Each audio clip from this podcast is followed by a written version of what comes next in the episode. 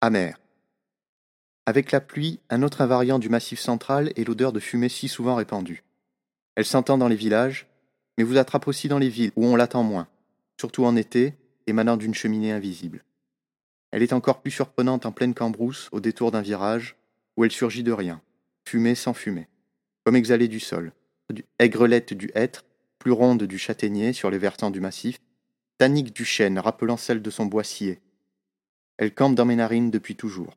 Je la guette, douce comme un regret ou comme un remords, celui de la désertion. Elle goudronne meubles, poutres et murs, et perdure dans les maisons longtemps après qu'elles ont été quittées. Encore âcre dans celle-ci, porte battante et vitres brisées, au bout d'un chemin rongé par ses haies, abandonné depuis plusieurs décennies, si j'en juge par les objets qui jonchent la grande pièce, obligeant à désenjamber. Cette odeur de suie est encore précise dans ma mémoire malgré le temps. Je n'ai pas encore d'enfant, c'est donc au début des années 90. Le vandalisme ne lui a pas enlevé une humanité conçue en si simple appareil qu'on n'en peut rien emporter. Au point que, ouverte à tous les vents, dévalisée, ses, placards béants et répandus, elle semble habitable tout de suite.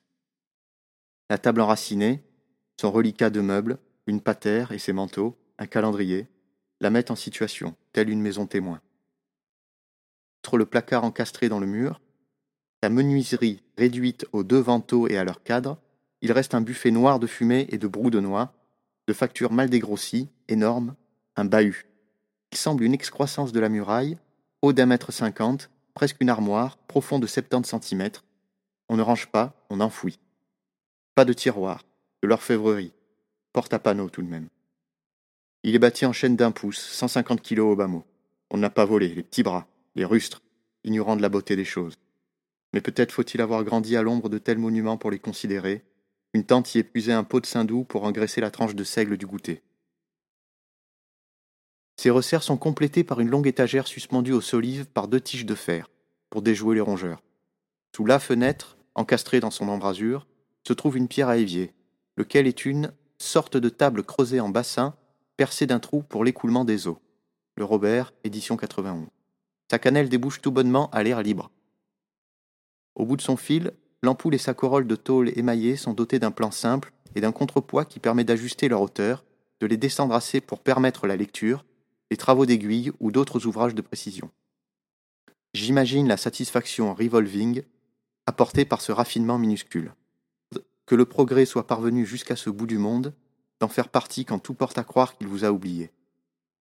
Ici rien de sophistiqué, qui signifie Robert encore dénaturé, artificiel. Tout dit l'évidence des gestes usuels et le déroulement d'une vie monacale, raison pour laquelle tout un chacun s'y sent obscurément de plein pied. Je ne monte pas à l'étage, car si les pièces de vie du massif sont engageantes, les espaces dévolus au sommeil sont rarement hospitaliers. Ils ne sont jamais chauffés, les morts s'y conservent deux ou trois jours, l'humidité noircit puis décolle leur sempiternel papier peint à rayures et guirlandes. Les lits, de sombres noyers, hauts comme des catafalques, nous dit Jean Carrière, flanqués de tables de nuit identiques d'un bout à l'autre de la province. Caisses cubiques ornées de motifs floraux art déco, en bas-relief mécanique, agrémentées d'une tablette de marbre dans la version de luxe, juchée sur quatre pieds tournés.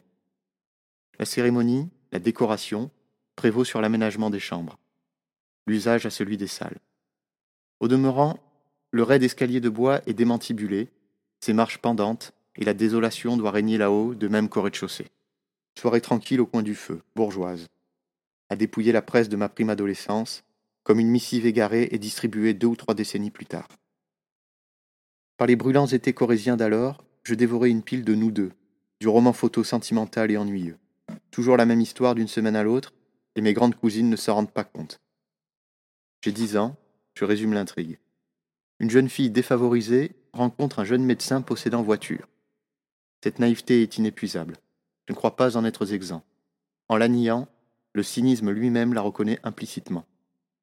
Boy meets girl. J'ai parlé de remords plus haut.